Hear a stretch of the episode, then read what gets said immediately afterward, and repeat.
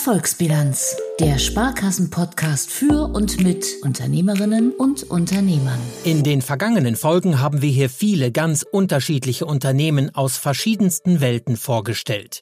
Es ging um die Gesundheitsbranche, die Tierwelt, Outdoor-Ausrüster oder weltweit agierende Maschinenbauer und vieles mehr. Sogar der Weltraum hat uns hier beschäftigt. Viel unterschiedlicher geht es wohl gar nicht. Und trotzdem haben all diese Unternehmen eines gemeinsam. Sie alle investieren in die Zukunft, und zwar in unser aller Zukunft. Und in dieser letzten Folge der ersten Staffel dieses Podcasts werfen wir nochmal einen Blick zurück und gleichzeitig einen Blick nach vorne. Erfolgsbilanz, der Sparkassen-Podcast für und mit Unternehmerinnen und Unternehmern mit Jörg Sauerwein. Hallo und herzlich willkommen. Wenn wir über die Zukunft sprechen, dann ist eines natürlich klar. Diese Welt steht vor vielen Herausforderungen, die es zu lösen gilt. Eine besonders große ist unser Klima. Rund um den Globus machen Jahr für Jahr immer mehr Ereignisse Schlagzeilen, die auch jedem Einzelnen deutlich machen dürften, dass wir nicht mehr so weitermachen können wie bisher. Für die Energie bedeutet das, wir brauchen viel mehr erneuerbare Energien und das möglichst schnell. Auch wenn es zum Beispiel beim Thema Windräder immer wieder viele Diskussionen und auch Streit gäbe, hätten das trotzdem auch in Deutschland schon erstaunlich viele Menschen verstanden, sagt Alexander Kofka vom Projektentwickler ABO Wind. Mit ihm haben wir in Episode 4 Grüner Strom, eine Investition in die Zukunft gesprochen. Interessanterweise bei Umfragen zeigt sich immer wieder, dass die Akzeptanz für erneuerbare Energien in Deutschland sehr hoch ist. Ungefähr 70, 80 Prozent sind dafür, erneuerbare Energien stärker zu nutzen, auch durchaus vor der eigenen Haustür. Ich glaube, das ist auch faktisch so, nur die Minderheit, die da nicht damit einverstanden ist, die macht sich halt sehr viel stärker bemerkbar als die schweigende Mehrheit. Nachdem auch in Deutschland eine Zeit lang sehr schnell neue Windkraftanlagen entstanden sind, ging die Zahl der Genehmigungen bis zum Jahr 2019 immer weiter zurück. Aus den unterschiedlichsten Gründen wurden immer weniger Windräder errichtet. Natur- und Tierschutz, Interessen von Anwohnern, langwierige Genehmigungsverfahren. Erst in den letzten ein, zwei Jahren scheint die Talsohle durchschritten. Erst recht mit dem erklärten Ziel, dass der Anteil der erneuerbaren Energien am Strommix bis zum Jahr 2030 auf 65 Prozent steigen soll.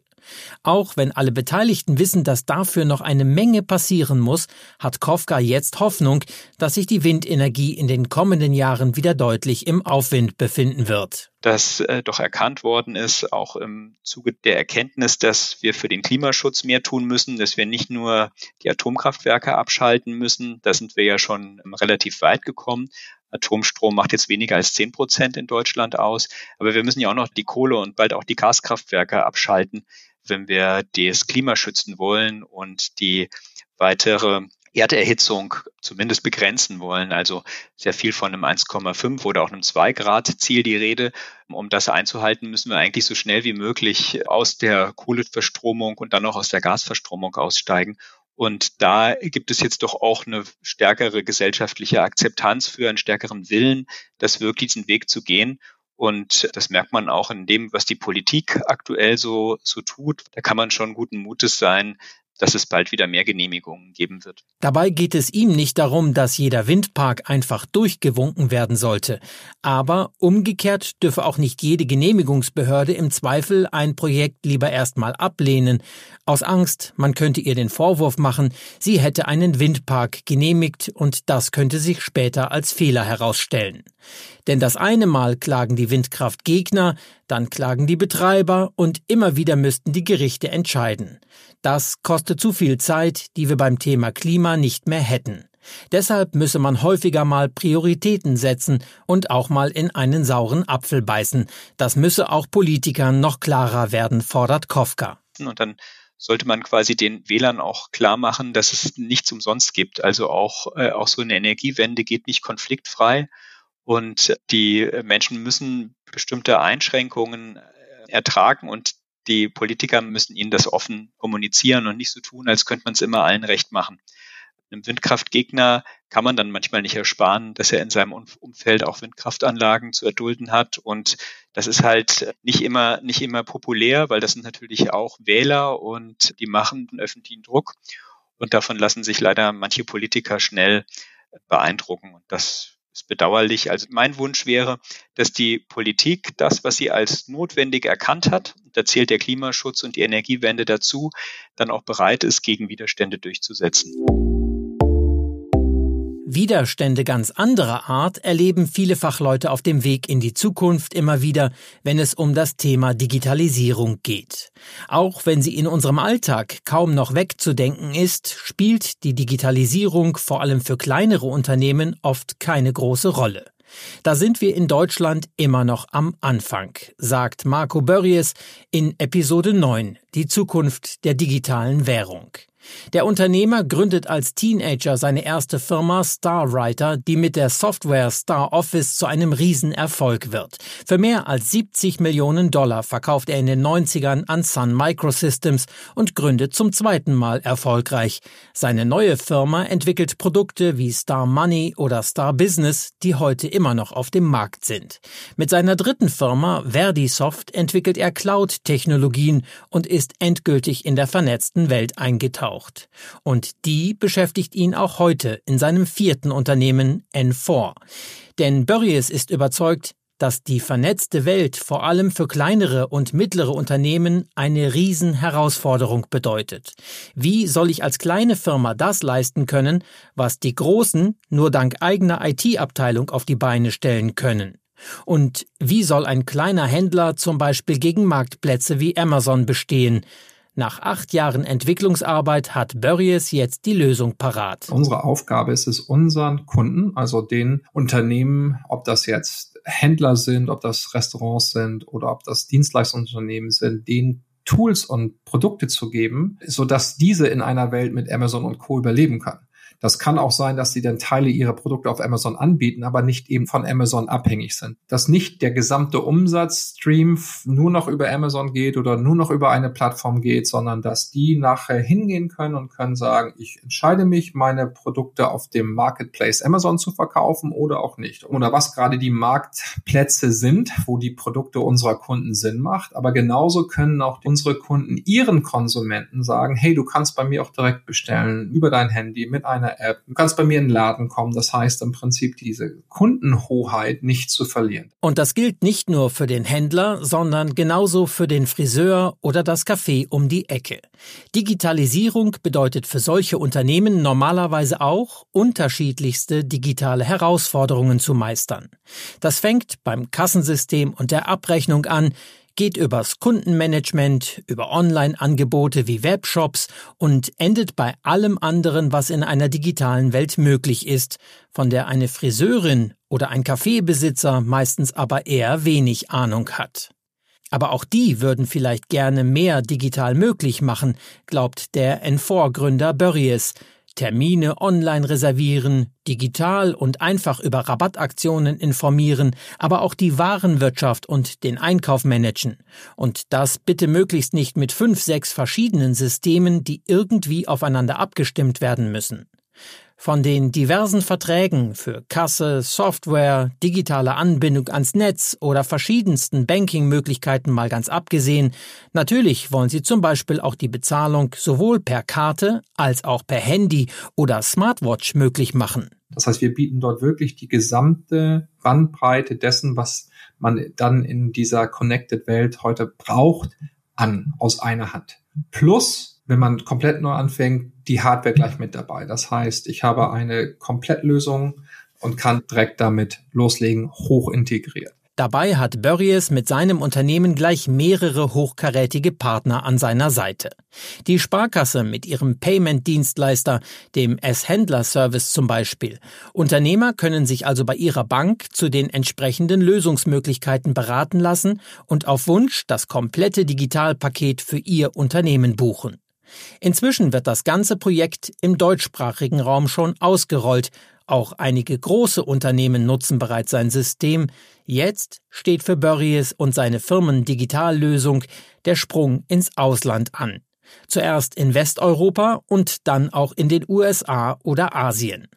Gerade mit dem Blick in andere Länder fällt Börries Urteil über die Digitalisierung in deutschen Unternehmen deutlich aus, selbst wenn sich in den vergangenen zwei Jahren einiges getan habe. Durch die Pandemie hat es sowas wie eine Brandbeschleunigung gegeben. Es ist bei vielen jetzt die Notwendigkeit entstanden, eben sich digital anders aufzustellen. Und das Ganze kommt jetzt mehr und mehr in Wallung, würde ich jetzt mal so sagen. Aber ich würde generell sagen, hier in Deutschland ist das Thema Digitalisierung weit wichtiger geworden, aber wir sind immer noch am Anfang. Wenn die kleinen Unternehmen nicht abgehängt werden wollen, wenn die Welt in Zukunft nicht nur aus den Großen bestehen soll, dann führe an der Digitalisierung kein Weg vorbei, ist Burries überzeugt. Natürlich will er mit N4 Geld verdienen, aber wer mit ihm spricht, glaubt ihm auch, dass er sich eine Welt wünscht, in der die Kleinen auch künftig noch eine Chance haben sollen. Wer den digitalen Absprung verpasst, für den dürfte es in Zukunft aber immer schwerer werden. In einem spezielleren Bereich sieht deshalb auch die Walter Flender GmbH nicht nur in der Digitalisierung, sondern auch in der künstlichen Intelligenz die Zukunft.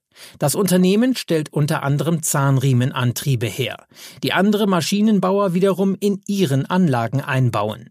In Episode 3 Fortschritt dank künstlicher Intelligenz haben wir einen Einblick in dieses spezielle Gebiet bekommen. Im Vergleich zu einer herkömmlichen Kette sei ein Zahnriemen wesentlich zuverlässiger und wartungsärmer, sagt Wolfram Schäfer. Aber auch so ein Riemenantrieb, der hält nicht ewig. Wenn der allerdings ausfällt und damit eine ganze Anlage stehen bleibt, dann kann es für seine Kunden teuer werden. Mit künstlicher Intelligenz sei es inzwischen aber möglich, die Lebensdauer eines Zahnriemens vorherzusagen wenn man dem Riemenantrieb eben diese Intelligenz oder diese Aussage mitgeben kann, dass man konkret sagen kann, wie lange der Antrieb in der Anwendung hält, dann ist das doch eine Sache, die dem Kunden von großem Nutzen ist. Und er kann mit dieser Aussage vielfältige, nicht nur ähm, Aussagen treffen, sondern er kann die eben auch wiederum für seine Anlage als Verkaufsargument nutzen. Lean Drive nennt sich das intelligente System, das gerade seinen deutschen und europäischen Maschinenbaukunden das Überleben im Kampf gegen die Konkurrenz ermöglichen soll. Und für Heisam Ibrahim ist das genau der richtige Weg.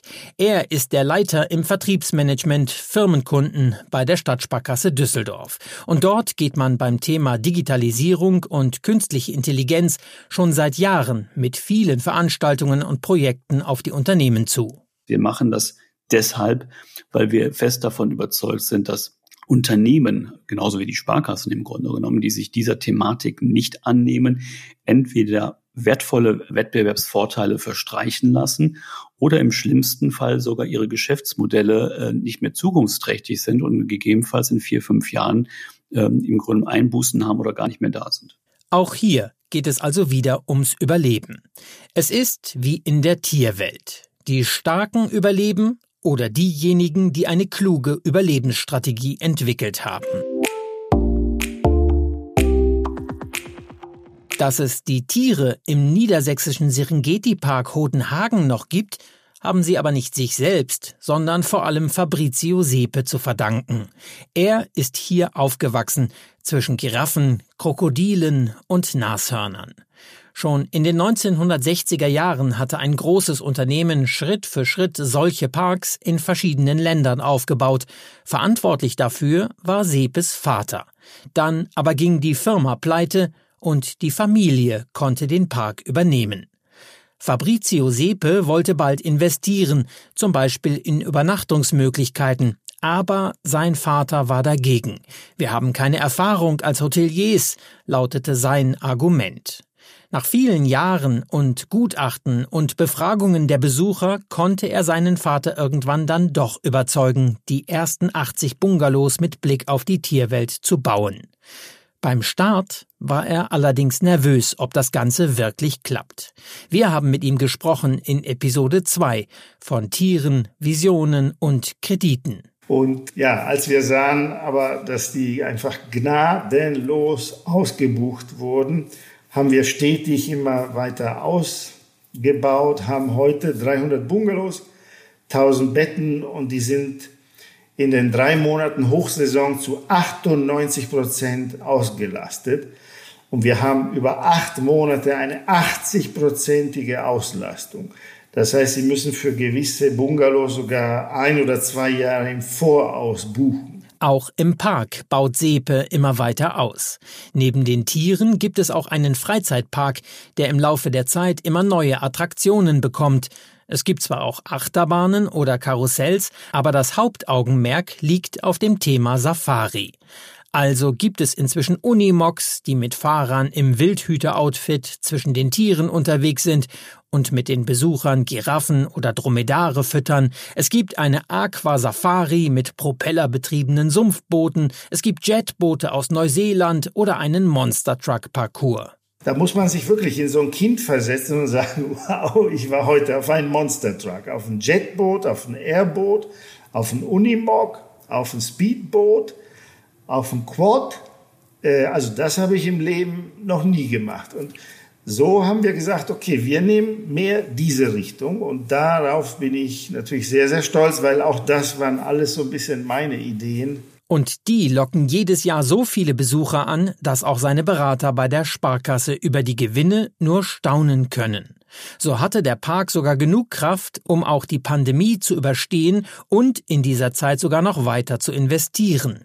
Zum Beispiel in eine Gorilla-Anlage, aber auch in mehr Digitalisierung, dank der die Besucher noch mehr erleben sollen dass sie durch den Park fahren mit einer Brille, wo sie auf ein Tier schauen und plötzlich erscheinen sofort Informationen über das Tier zum Beispiel. Oder Sie können über Ihren Handy die Tiere füttern. Also es gibt ein Device in der Anlage, so ein Kunstfels, wo plötzlich Futter rausschießt für die Tiere oder so. Das können Sie steuern aus, aus dem Auto oder so. Also solche richtig coolen Ideen. Und dafür bin ich ja da äh, mit meiner Dusche. Ich habe da so eine spezielle Dusche wenn ich die betrete und äh, da kommt immer so ein tolles, frisches Heidewasser raus, sehr wahrscheinlich, und da kommen immer die schönsten Ideen. Ob der Gründer einer radiologischen Praxis in Leverkusen auch so eine Dusche hatte, ist nicht bekannt. In jedem Fall hatte er die Idee, ebenfalls Schritt für Schritt mehr daraus zu machen. Es entstehen weitere Untersuchungsstätten und der Sohn entwickelt das Ganze weiter, zuerst zum Radiologischen Netzwerk Rheinland und im Jahr 2016 wird daraus die Med 360 Grad. Die Radiologie ist geblieben, aber unter anderem sind auch die Orthopädie, Chirurgie, Neurologie oder Kardiologie zum Geschäftsfeld gekommen. Mehr als 60 Standorte in NRW, aber auch in Berlin, Baden-Württemberg oder in Bayern hat Christoph Hänisch als Chief Medical Officer inzwischen unter sich. Wir sprechen mit diesen ganzen Standorten mittlerweile über 2600 Mitarbeitern, sodass wir mit unseren Standards, die wir setzen und die wir für den Patienten kreiert und erdacht haben, dass wir hier eine bestmögliche Versorgung erreichen wollen. Eine Erfolgsgeschichte eines Unternehmens in der Gesundheitsbranche, die immer weiter nach oben führt. Die ganze Story hören Sie in Episode 1 Gesund investieren. Noch weiter nach oben will das Team von Juri, das zwar noch nicht so viele Mitarbeiter hat, dafür macht das Start-up seit wenigen Jahren die Forschung im Weltraum viel günstiger als bisher. Mit speziell entwickelten Minilaboren können dank Juri vor allem biologische Forscher ihre Experimente in der Schwerelosigkeit durchaus für 100.000 Euro durchführen Normalerweise habe das bisher das fünf- bis zehnfache gekostet. Die Experimente werden dann per Rakete auf die internationale Raumstation gebracht und laufen dort vollautomatisch. Die Astronauten an Bord der ISS haben damit so gut wie nichts zu tun, sagt Mark Kugel, einer der Jury-Gründer.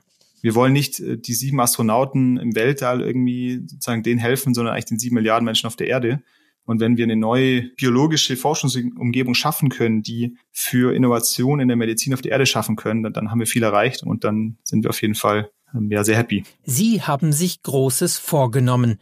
Der Weltraum soll demokratischer werden. Wir wollen nicht, dass Forschung im Weltall ein elitäres äh, Thema ist, das sich vielleicht nur reiche Staaten oder die klassischen Raumfahrtstaaten leisten können, sondern wir wollen Mikrogravitation zugänglich machen ähm, für jeden, für jeden Forscher, der sinnvolle Forschung dort machen möchte.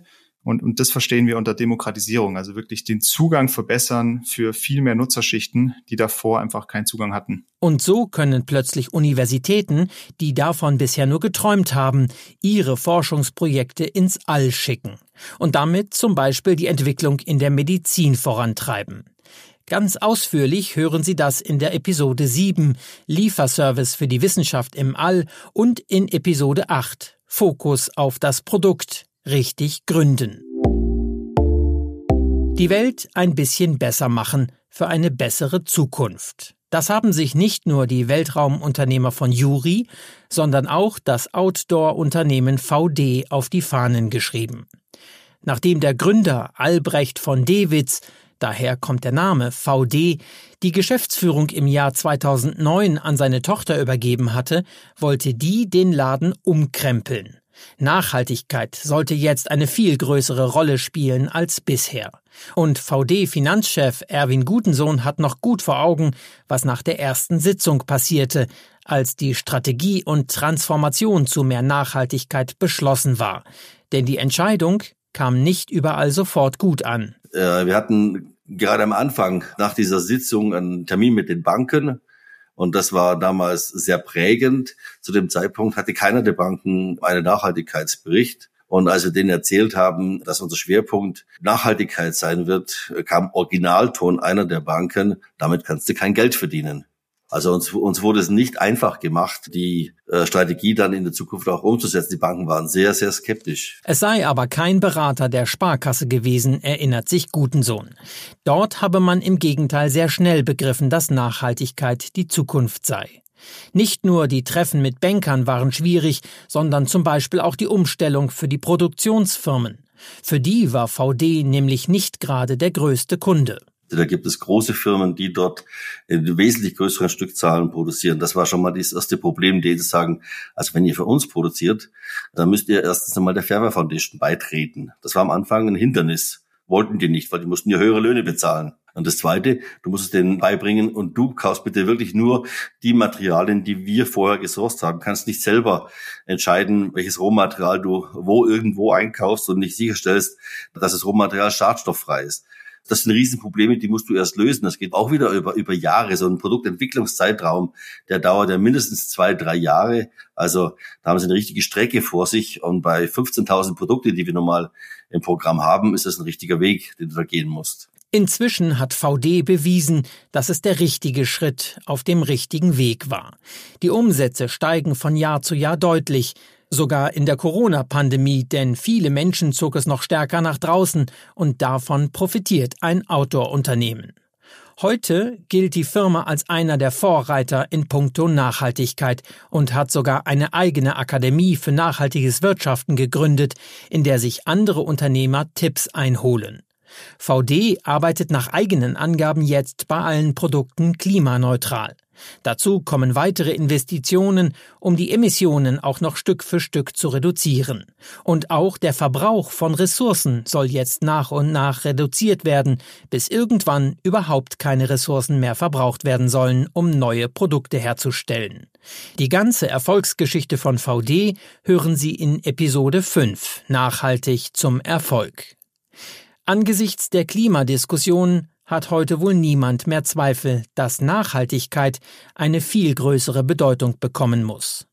Und so steht das Thema auch beim Betonpumpenhersteller Putzmeister inzwischen auf der Agenda, sagt Ingo Bürtel, der Leiter des Bereiches Trade Finance und Risk Management. Das Unternehmen ist eines der ganz großen in der Welt der Betonpumpen und an vielen Großprojekten wie zum Beispiel dem Burj Khalifa in Dubai beteiligt. Auch auf den Baustellen dieser Welt entdecken die Putzmeisterkunden das Thema Nachhaltigkeit immer mehr für sich. Ja, Nachhaltigkeit insofern, weil wir haben teilweise schon Maschinen, insbesondere fing das in Skandinavien an. Wir haben sogenannte Hybrid-Betonpumpen, die wohl über den Dieselmotor des LKWs angetrieben werden oder auch über einen separaten Elektromotor, der in der Betonpumpe jetzt mit installiert wurde. Und auf der Baustelle dort wird der über die lokale Stromversorgung wird äh, der Elektromotor der Betonpumpe angetrieben. Mehr dazu können Sie hören in Episode 6 Internationaler Bauboom. Mal sind es kleine, mal große Schritte. Mal sind es Herzensangelegenheiten, mit denen Unternehmerinnen und Unternehmer die Welt verbessern wollen, mal geht es um den schlichten Kampf ums Überleben in einer Welt der Globalisierung. Allen Unternehmen, die morgen noch bestehen wollen, ist allerdings eines klar. Es braucht viele Schritte, um etwas zu verändern und um sich zu verändern.